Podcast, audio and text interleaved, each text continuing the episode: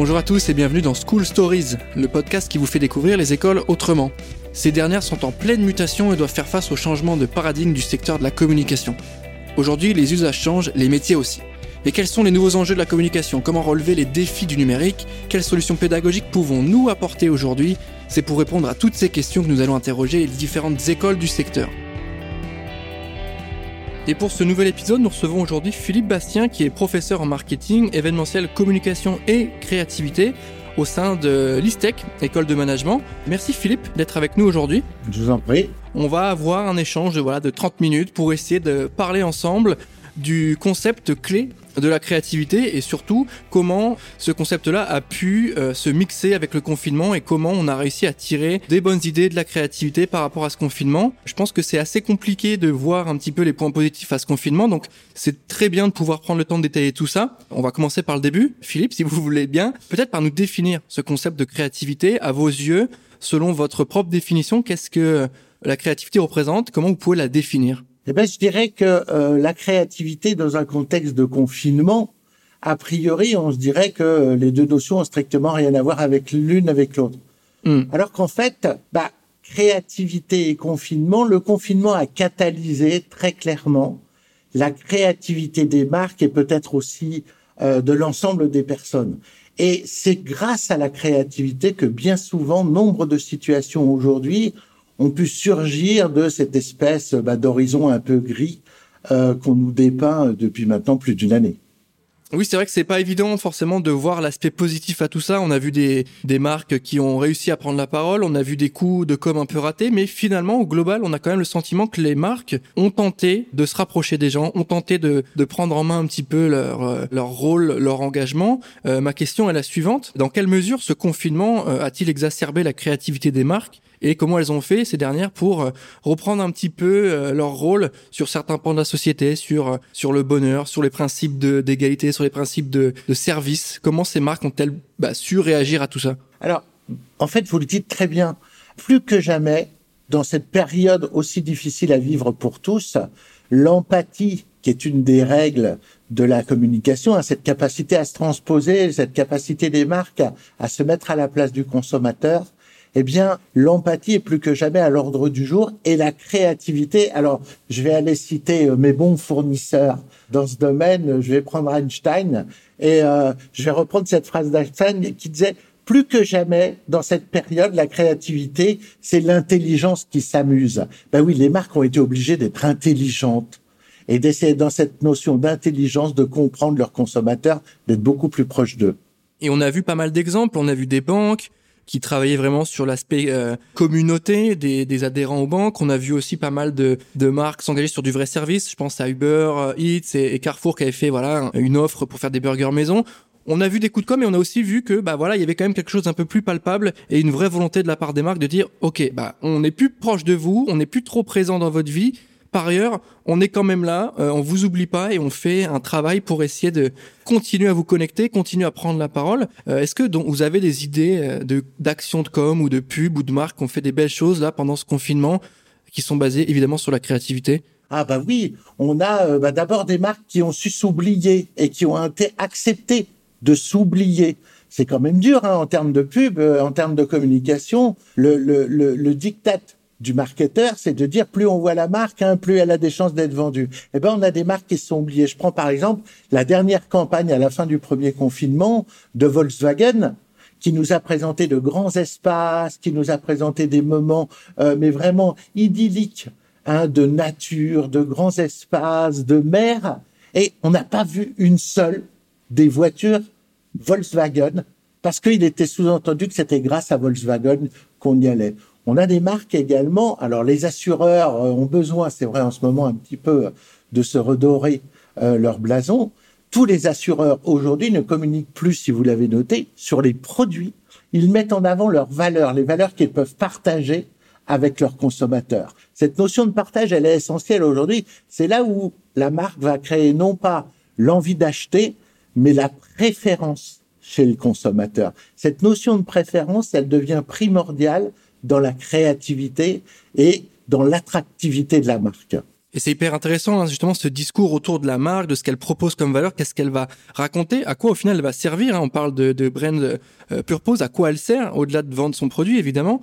Et on a vu aussi que ça a impacté beaucoup de choses ce confinement parce qu'il y a eu évidemment le fait qu'on soit chez soi, il y a eu aussi le fait qu'on porte un masque. Et porter un masque, ça veut dire qu'on voit plus le sourire des gens, ça veut dire qu'on se touche plus, ça veut dire qu'on ne se fait plus la bise, ça veut dire qu'on ne se rapproche pas et qu'on a un petit peu de mal bah, à voir tous les éléments extérieurs, soit de bien-être, soit de malaise. Et du coup, il y a pas mal de marques qui ont essayé de capitaliser là-dessus pour essayer de redorer un petit peu euh, bah, la vie de tous les jours des gens et de faire que malgré ce masque, on peut continuer à faire des choses. Et je pense notamment à la pub Dove. Hein, je pense que vous pourrez nous expliquer un petit peu tout ça, mais on s'en souvient tous, la pub Dove avec les soignants. Là, la marque, elle a quand même fait un gros travail et a, prouvé qu'elle s'était engagée sur le sujet euh, des soignants.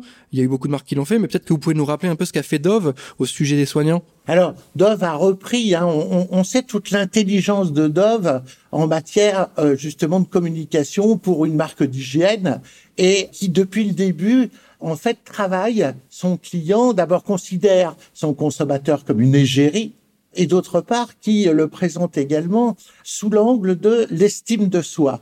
Eh bien, cette estime, ils ont su la tourner dans un film qui est splendide, mais vraiment qui montre tous les visages marqués de tous les soignants Hein, qui justement enlèvent leur masque. On voit encore, et derrière ces marques, il y a bah, bien évidemment tout le drame qui est en train de se nouer, le courage qui ressort. On va vraiment sur des valeurs qui sont très profondes que la marque cherche, non pas à se rapproprier, hein, parce que ce sont des marques, toutes les marques aujourd'hui qui communiquent de manière efficace sont des marques qui sont très humbles dans leur approche. Cette humilité, elle est très importante. Elle va avec la créativité, elle la fait sortir un petit peu comme un écrin. Est-ce que du coup cette notion d'humilité-là, elle, met pas un peu en lumière l'aspect enfin, euh, on se pose la question à quoi on sert en tant que marque. Évidemment, vendre son produit, mais dans la vie des gens, qu'est-ce qui change si on est là ou pas? Et au final, je pense que les, marques elles se sont posé la question. Et vous l'avez bien dit hein, d'un point de vue marketing, une marque qui communique pas, qui n'affiche pas, qui ne fait pas de pub télé, elle perd en points de préférence de marque, en, en points de présence à l'esprit, ce qui est hyper compliqué à rattraper.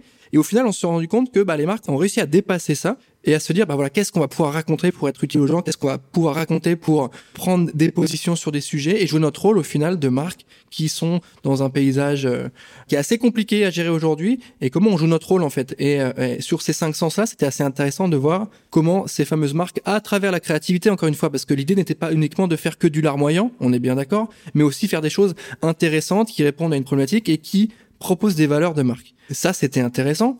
On a vu sur le, masque. Un autre sujet qui est aussi pertinent à mettre en avant, c'est celui de l'enfermement. Beaucoup de marques ont réagi à ça, ont capitalisé dessus pour prendre la parole. En tout cas, ça a été un insight de publicité pour certaines marques. Enfermement, confinement, ça dit quoi? Ça dit télétravail, ça dit, ça dit distance, ça dit qu'on voit plus les gens. On a le sentiment que l'espace de vie du consommateur a été un petit peu retravaillé. On a remis un peu les gens au centre, leur espace de vie, Comment les marques ont travaillé ça? Est-ce que euh, vous avez en tête euh, des, noms de marques ou de campagnes qui se sont attachés à euh, faire un travail sur l'espace de vie du consommateur? Oui, oui, on en a, on en a, bien sûr. Alors, sur cette notion d'enfermement, de tristesse, de modération, beaucoup de marques ont d'abord transformé leur créativité en humour. Ils l'ont abordé avec l'humour pour faire comprendre que les situations pouvait être certes dramatique, mais dans tous les cas avec beaucoup d'humour. On a une marque qui est en train de faire une vraie révolution sur elle-même, je pense, et sur sa plateforme de marque, c'est Intermarché. On parle plus du prix chez Intermarché. Le prix n'est plus un discriminant marketing qu'on propose aux consommateurs. Ce que l'on propose aux consommateurs, c'est d'accompagner ces moments de vie. On a une autre marque qui a su communiquer de manière très très forte et ça, elle a commencé en Israël puis ensuite en Espagne, c'est Ikea. Ikea, depuis quelque temps, ne vend plus. Si vous notez, euh, de meubles, il nous propose plus hein, euh, la fameuse étagère Billy impossible à monter euh, pendant son week-end. Non, non, elle vit du resto chez vous hein, ce périmètre, euh, ce chez-soi qui a une manière de positiver en fait euh, bah, euh, l'espace de télétravail et pour certains de cauchemar même. Hein. C'est tous les problèmes, on l'a vu aborder avec les enfants à la maison, comment les occuper, les marques qui sont allées. Et puis il y en a une dernière, on n'a pas, pour donner un petit peu de sourire, on a quand même découvert chez soi une valeur et un, un, un produit sur lequel on pouvait investir, c'était le papier toilette. Et là, euh, on a euh, quelques pubs de papier toilette qui s'amusent énormément euh, d'être devenus des valeurs de spéculation quasiment et d'investissement, justement pour revaloriser cette notion de chez soi. Et je trouve ça intéressant, Philippe, le, cheminement que vous avez. C'est un peu le sentiment qu'on a. C'est-à-dire qu'au début, les marques étaient un petit peu dans le, je les critique pas, mais un petit peu dans le pathos, dans le voilà, c'est dur, on soutient les soignants, etc. Puis une fois qu'on a dépassé un peu ça, maintenant, pas mal de marques sont sur le consommateur, son bien-être, sur, ok, c'est dur, mais on est ensemble. C'est dur, mais on garde le sourire. C'est dur, mais on continue à vous accompagner. C'est ce qu'a fait Ikea, c'est ce qu'a fait Burger King, c'est ce qu'a fait euh, pas mal de marques de, de services pour la place euh, et l'espace de vie du consommateur. Donc, le fait qu'il soit chez, chez, chez, soi, le fait qu'il qu'il soit euh, confronté bah, à lui-même, qu'il soit confronté à, à son appart parce qu'au départ l'appartement on n'y était que pour dormir et manger. Maintenant on y est tous les jours. Donc les marques ont autre chose à raconter. Elles ont d'autres insights aussi à prendre en main et à exploiter. Je pense que c'est très intéressant. Et ça nous permet aussi d'avancer sur un autre point qui est le point du temps, le fameux temps, le fameux espace-temps, qui est, qui est quelque chose quand même de très important, qui est une notion qui est un peu euh, difficile à cerner. Mais le fait d'être confiné euh, nous a quand même confrontés à nous-mêmes. On a quand même été mis face à, à, à notre vie. Est-ce que notre vie nous plaît? Est-ce que notre métier nous plaît? Est-ce que notre capacité à nous retrouver, on l'a ou pas? Et au final, il y a eu beaucoup de choses sur les marques qu'on capitalisé. On s'est découvert des nouvelles passions.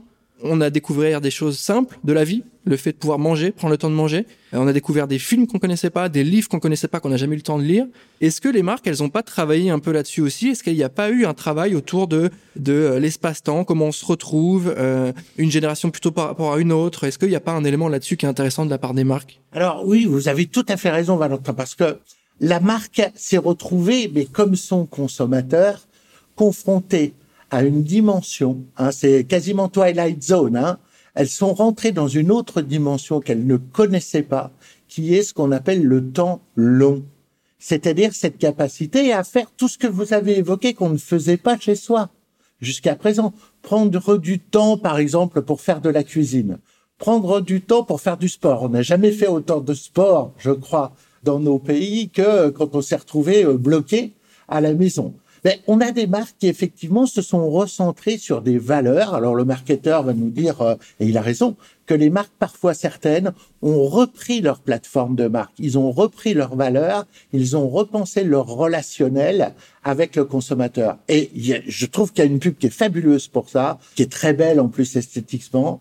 Allez voir la pub Nivea Nivea, on a une jeune femme euh, qui nous joue à la guitare euh, un air euh, très très doux, très apaisant. On est on est on est dans un univers de slow. Hein. Le slow est devenu une vitesse en soi. Et pour arriver à quoi? Mais en fait, la marque a cette intelligence, cette créativité de se réinventer sur quelque chose qui paraît évident à la base, mais faire simple, c'est très compliqué.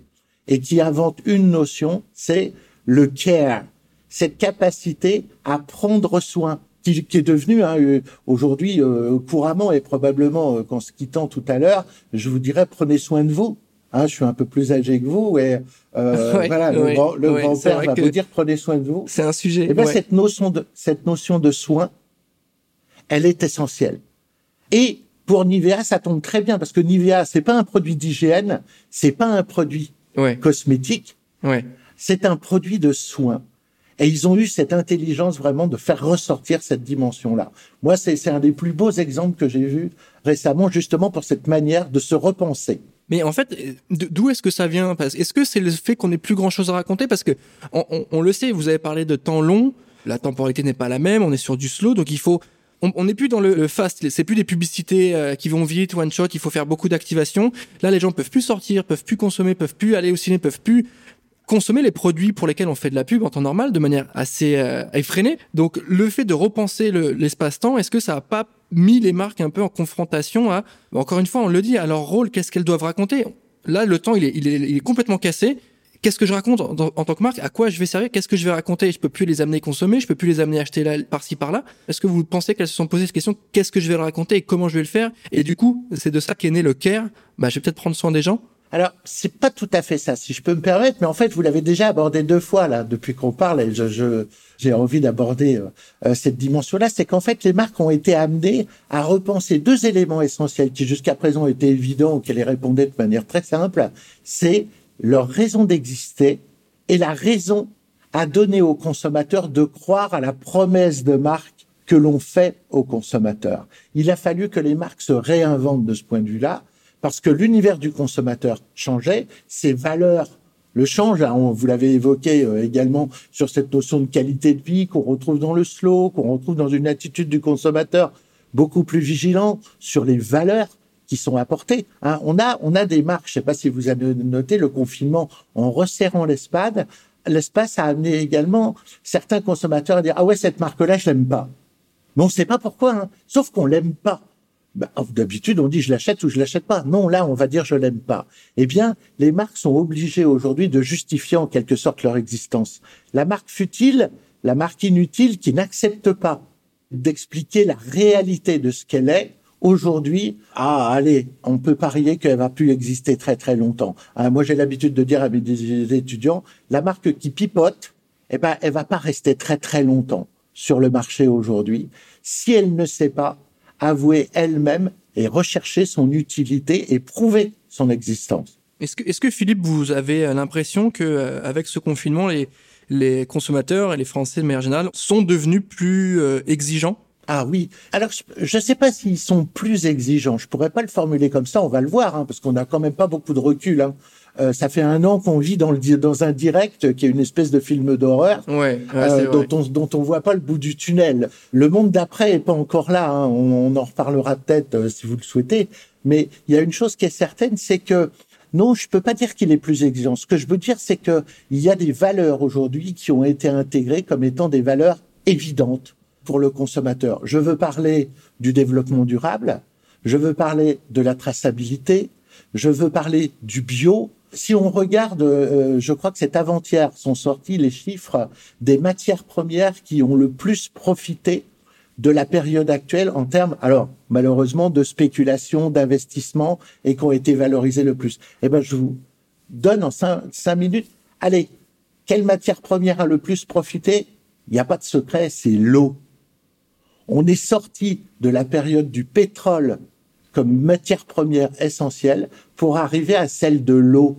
Vous imaginez un petit peu le pas ou la régression. Je sais pas, certains vont peut-être parler de régression, mais il y a une chose qui est certaine, c'est qu'aujourd'hui, on a des valeurs qui sont beaucoup plus ancrées et qui sont en train de changer effectivement le consommateur.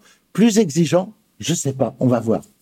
Et c'est hyper intéressant cette notion de, de prise de recul qu'on ne peut pas encore vraiment effectivement forcément avoir. C'est vrai que euh, on, on, pourra y revenir, je pense, sur le monde d'après, mais euh, ce fameux monde d'après qui est une sorte de, de, vision un peu floue, une sorte d'oasis qu'on voit au bout, il faut qu'il faut rejoindre, mais euh, dans laquelle on n'a pas encore mis le pied. C'est assez, c'est limite frustrant encore une fois de se dire, bah le monde d'après, il est quand En fait, il n'est pas encore là a priori, même s'il se dessine. On peut échanger, on peut continuer aussi sur cette notion de créativité de la part des marques dans le confinement sur un sujet essentiel qui est celui de l'émotion. Beaucoup de marques ont travaillé sur l'émotion, ça a été un vrai levier marketing pour certains, pour certaines, et je pense que euh, vous avez peut-être des exemples à nous montrer, mais comment l'émotion a pris le pas sur quelque chose de, de peut-être plus rationnel? On le sait depuis très longtemps, hein. une communication qui joue sur l'émotion. On parle pas uniquement de faire pleurer, hein. on parle aussi de faire rire, de créer quelque chose dans, dans l'affect de quelqu'un. C'est un vrai levier d'efficacité pour les marques et pour une publicité qui veut être efficace, réussie. Comment les marques ont fait pendant cette période de confinement pour rajouter un peu plus d'émotion dans leur com et euh, activer ce levier-là qui est quand même assez euh, assez efficace? On pense peut-être à Nike, on pense peut-être à des grosses marques qui ont travaillé ça. Est-ce que vous avez des choses à nous dire là-dessus? Oui, alors effectivement, le territoire de l'émotion que certaines marques avaient préempté. Hein. Euh, alors comme vous parlez, par exemple, on a vu une pub Axe dernièrement qui est sortie, qui est pas, qui est plus du tout hein, sur ce côté les filles, les garçons, un peu basique dans l'approche de la drague, hein, pour résumer on a un axe qui s'est inventé comme le déodorant repoussant, hein, de façon à garder les distances. Euh, donc les distances, l'odeur, enfin vous voyez tout cet univers ne change pas. Mm. Effectivement, il y a une chose qui est essentielle aujourd'hui, je trouve, et qui quelque part est une manière peut-être pour la créativité de pas rester dans la relation que les marques avaient avec le consommateur jusqu'à présent. Cette créativité, elle va jusqu'à engager la marque. On a de plus en plus aujourd'hui de marques qui s'engagent dans le débat de société. Alors, Nike l'a vu bien avant d'ailleurs hein, la crise Covid. Elle l'avait déjà fait assez frais avec Trump, euh, qui avait demandé à boycotter euh, du fait de certains partis pris dans la société. Mais par exemple, on a vu des marques aux États-Unis et on sait que ce qui se passe aux États-Unis risque fort de nous arriver à un an euh, de distance. On a vu des marques s'engager, par exemple, pour le vote hein, au moment des présidentielles. Ouais, tout à fait. Et, et, et se mettre euh, justement sur des terrains qui sont des terrains très émotionnels, qui sont des terrains très forts, mais qu'ils traduisent sous le terme de l'engagement de façon à donner aux consommateurs, au travers de l'achat, une capacité aussi à s'inscrire de manière active dans le flux de l'histoire. Moi, j'ai une question là-dessus, Philippe. Hein, vous me lancez là-dessus, mais Ouais. vous me parlez des, des marques qui ont euh, encouragé à voter telle ou telle personne. Euh, moi, j'ai en, tête euh, la marque de glace euh, Ben Jerry's qui avait encouragé à voter contre Trump. Je pose la question tout bête, hein, mais est-ce que c'est le rôle d'une marque de, de faire ça? Deuxième question, est-ce que c'est sincère ou est-ce que c'est pas un sous couvert de bonnes pratiques électorales, on capitalise pas sur une sorte de euh, manière positive d'agir. Voilà, on donne des bonnes consignes et du coup on capitalise sur cette majorité qui, qui pense ça. Est-ce que un, est-ce que c'est leur rôle et deux, est-ce que c'est pas euh, faussement engagé? C'est une question que je pose euh, comme ça.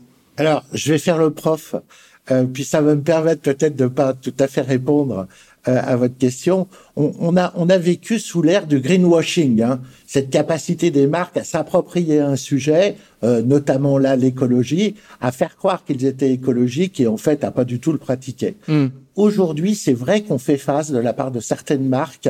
Peut-être Ben Jerry's en fait partie, je sais pas, mais le risque est gros hein, quand même pour les marques Mm, à mm. faire ce qu'on appelle du social washing, c'est-à-dire en fait où la marque devient sociétale.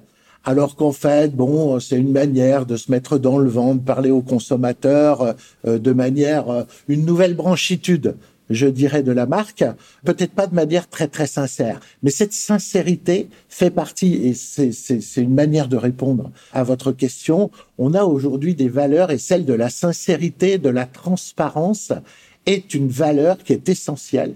Et on peut être créatif jusqu'à un certain point, mais les marques là doivent faire très attention parce qu'il y a effectivement des frontières à ne pas franchir, même si le risque peut être gros hein, euh, de retour des consommateurs. On n'est pas en France euh, ou en Europe même au niveau des États-Unis avec la capacité de boycott de certains lobbies de consommateurs sur les produits, mais on a quand même des réactions qui peuvent être très très fortes aujourd'hui, notamment on l'a vu en matière de sexisme, où une marque comme Petit Bateau, à laquelle on pensait pas du tout comme étant une marque qui pouvait euh, euh, être sexiste ou avoir, s'est retrouvée euh, euh, il y a quelques années au milieu d'une bagarre pour une histoire de brassière plus ou moins sexiste, rose ou bleue. Oui, c'est compliqué. Hein. C'est vrai que c'est pas simple en tant que marque. Après, je pense que en France, on a encore ces, ces, ces marques qui sont pas forcément encore engagées sur le sur le pan politique. Certaines le font déjà, mais c'est vrai qu'on n'est pas aussi impacté. Les marques sont pas aussi euh, sont pas dans cette même logique. En tout cas, pour l'instant. Est-ce que avec ce confinement encore une fois et la créativité que euh, ce dernier a fait émerger, vous avez pu voir passer des tendances, des pratiques. Moi, je pense tout de suite hein, à quelque chose qui vient en tête quand on parle de marque et de confinement, au gaming par exemple. Est-ce que euh, c'est quelque chose qui pour vous a été intéressant à souligner, à observer Voilà cette augmentation des joueurs, euh, le fait que les marques se soient immergées dans cet univers? On a pensé à Gémeaux, on a fait un podcast avec Rosebeef évidemment qui nous parlait de ça. Est-ce que pour vous c'est un sujet? Bien sûr, c'est un sujet. Il y a, il y a aujourd'hui dans les méthodes d'apprentissage, euh, j'avais un chiffre en disant que le gaming avait augmenté de 254% euh, durant la période de confinement. Ben oui, le jeu est euh, non pas seulement une manière de passer du temps, c'est aussi une manière d'échapper à une réalité qui est pesante, hein, celle du consommateur, celle de l'individu, celle du citoyen. La réalité est très pesante aujourd'hui. Et c'est vrai que la créativité, le gaming fait partie intégrante maintenant de ces leviers que les marques euh, n'hésitent plus à actionner pour amener leurs consommateurs à eux et apporter aux consommateurs ben, quelque part du rêve aussi, ou des manières d'échapper à une réalité trop pesante euh, à certains moments. Merci Philippe. Nous, on trouve ça hyper intéressant. hein. C'était la petite parenthèse gaming, mais nous, voilà, c'est vraiment un sujet sur lequel on se positionne euh, et qui, nous tient beaucoup euh, à cœur. Et euh, on a hâte de le développer un petit peu plus plus tard, peut-être avec vous, je ne sais pas. Mais en tout cas, c'est vrai que c'était un vrai facteur d'évolution des pratiques parce qu'on a vu que beaucoup de marques rentraient dans cet univers-là. Philippe, vous êtes professeur à l'ISTEC. Est-ce que Cette réflexion qu'on est en train de mener, vous la proposez à vos étudiants. Qu'est-ce que vous proposez à vos étudiants au sein de l'ISTEC pour leur donner à voir ce que serait la communication, ce que serait le marketing de demain? Comment vous travaillez avec eux? Qu'est-ce que vous leur proposez en termes de cours, en termes de projets? Alors, bah, vous vous doutez bien que la période a été pour nous aussi, professeurs et écoles, un temps long encore trop long et on n'en est pas sorti. Hein. Moi, il y a des étudiants auxquels j'ai fait cours que je n'ai jamais rencontrés physiquement. On évoquait tout à l'heure les cinq sens. C'est dur pour vous ça? Ah oui, oui, c'est c'est c'est c'est vraiment un moment. Euh, c'est c'est une vraie douleur. Ça a été un vrai challenge également parce qu'il a fallu se réinventer. Hmm. Il a fallu être capable de tenir l'attention, de repenser les rythmes de travail. Une heure au travers de Zoom, euh, c'est c'est impensable. Hein pour un étudiant aujourd'hui. Euh, donc il a fallu retravailler les rythmes. Et puis il a fallu surtout réveiller bah, ce qui fait un peu la plateforme et la spécificité euh, à l'ISTEC, euh, je trouve, c'est cette capacité à mettre en avant euh, d'abord la curiosité et l'audace de l'étudiant. Nous, ce qui nous intéresse, c'est un étudiant qui est curieux. On n'aime pas les étudiants blasés, il faut dire. Cette curiosité, on va aller l'aiguiser, on va aller l'attiser. Cette audace, ça va être d'aller à la rencontre des personnes d'être capable de mener, par exemple, des interviews, euh, de se rendre compte que aujourd'hui, bah, peut-être que le monde est plus bienveillant qu'il ne le pense. Euh, je parle des étudiants, hein, et euh, d'être capable, on les engage à aller appeler des personnes qu'ils ne connaissent pas, des professionnels ou des personnes importantes. Non, mais vous allez voir, hein, c'est rare qu'on claque la porte au nez d'un étudiant aujourd'hui. Hmm. Quand un étudiant appelle en disant bonjour monsieur, je fais mon mémoire, est-ce que vous pourriez me donner des informations? J'ai quelques questions à vous poser. Franchement, Aujourd'hui, le monde est bien plus bienveillant qu'on ne le pense, bien plus solidaire aussi. Et puis, je crois que ce qui est important aussi, c'est de former des étudiants qui sont engagés.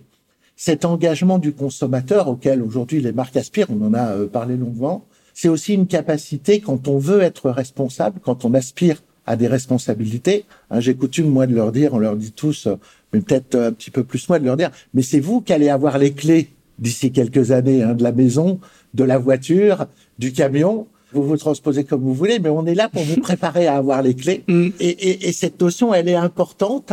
Et puis, il y en a un dernier euh, qui, moi, me sert. Euh, il y a pas très longtemps, j'ai un directeur marketing qui m'a appelé, qui me dit, écoute, voilà, j'ai une de tes étudiantes en shortlist pour un recrutement.